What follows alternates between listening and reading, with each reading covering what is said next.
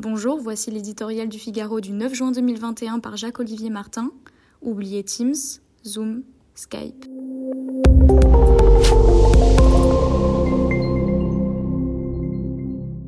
Dans le monde d'après, il y aura du télétravail. Plus personne n'en doute.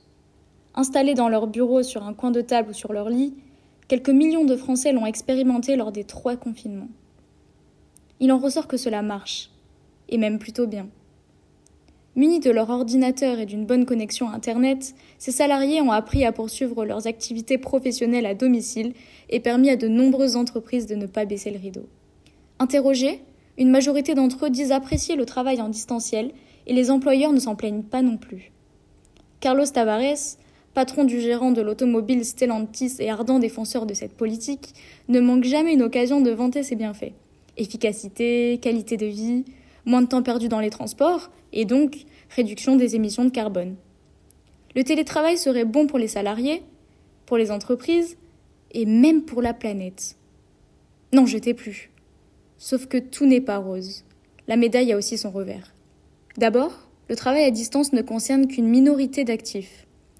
Prenons donc bien garde, en favorisant cette nouvelle façon de travailler, de ne pas fracturer les entreprises, de jouer l'école blanc contre l'école bleue. Ensuite, à haute dose, cet éloignement crée de la lassitude, isole certains salariés, efface un peu plus la frontière entre vie professionnelle et vie personnelle. Autre effet pervers et non des moindres, la perte de créativité et le manque d'échanges informels. Cette pratique érode aussi l'affectio societatis qui fait le collectif d'une organisation, son âme, sa richesse. Aujourd'hui, salarié à distance, mais demain, prestataire de services, sous-traitant Il est temps de ramener les salariés dans les entreprises, d'oublier un peu Teams, Zoom ou Skype et de définir au sein de chaque organisation le bon dosage pour tirer le meilleur du télétravail et de la vie de bureau.